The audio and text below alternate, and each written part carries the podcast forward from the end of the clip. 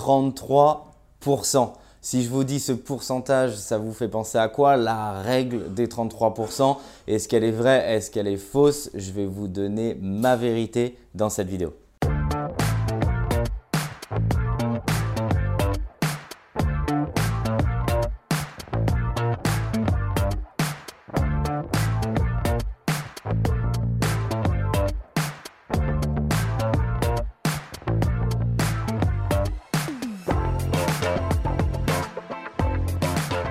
Bonjour à tous, pour ceux qui tombent sur cette vidéo, vous vous dites qui est cette personne qui me parle des 33%, qu'est-ce que c'est que ces 33% Je m'appelle Michael Zonta, je gère une société qui s'appelle investissementlocatif.com et j'accompagne des centaines d'investisseurs par an sur le marché immobilier locatif dans des opérations très rentables.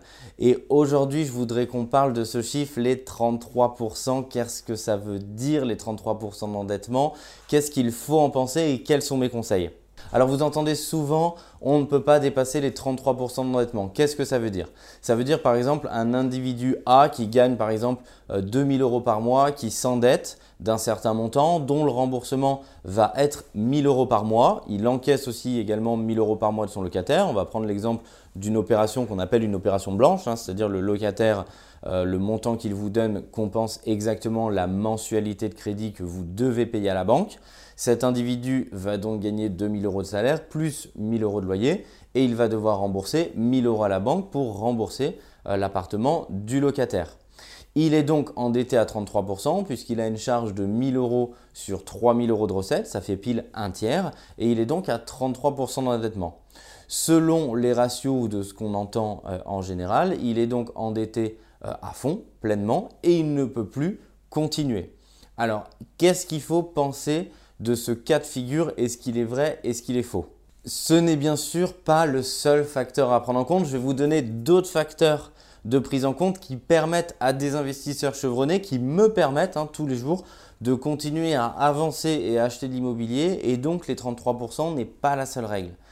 Pour vous donner les éléments de réponse, on parle bien sûr, et vous l'avez peut-être déjà également entendu, du scoring de votre note. Si vous ne le savez pas, vous avez une note au sein de votre banque. Vous êtes noté en fonction de votre profil financier, bien entendu personnel. On appelle ça le scoring. Et en fonction de votre scoring, plus il est bon, plus on peut dépasser cet endettement et plus il est mauvais et plus la banque vous bloque à 33%, voire même en dessous. Le second sujet, c'est le reste à vivre. Bien entendu, ce ne sera pas la même chose dans un exemple où quelqu'un, après avoir remboursé l'ensemble de ses charges courantes, alors qu'est-ce que c'est? C'est son loyer s'il est locataire, EDF, euh, ses impôts qui vont être euh, pris en compte sur le revenu, la nourriture, un budget sorti, l'ensemble des abonnements, hein, ce qu'il faut pour vivre, et donc le reste par conséquent s'appelle le reste à vivre. Bah, quelqu'un dont le reste à vivre est de 500 euros et quelqu'un dont le reste à vivre est de 5000 euros, même si ces deux personnes ont eux aussi 33% d'endettement, c'est bien entendu pas la même chose. On se rend bien compte que dans le second cas de figure, celui où il reste à vivre où le reste à vivre est plus conséquent, aura des, marges de manœuvre largement supérieures auprès de la banque que celui qui a un reste à vivre à hauteur de 500 euros. Et le troisième élément de réponse que je voulais vous donner, c'est un cas de figure personnel. Aujourd'hui, mon endettement, il n'est pas de 33%, il n'est pas de 40%, il n'est pas de 50%, il n'est pas de 60%. J'ai un endettement qui est aux alentours entre 80 et 100% d'endettement. Alors, est-ce que ça veut dire que c'est risqué, pas risqué?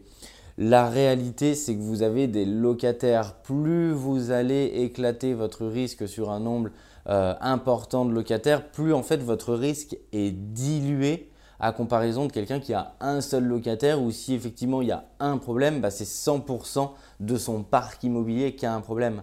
Donc l'endettement, il faut le relativiser parce que quand je suis avec des amis euh, investisseurs, la plupart du temps, ils ont également des endettements largement supérieurs à 50% selon la méthode de calcul de la banque, mais je vous confirme qu'ils ont des marges de manœuvre et qu'ils ont une liberté financière extrêmement forte parce que c'est ventilé sur des dizaines et des dizaines de locataires.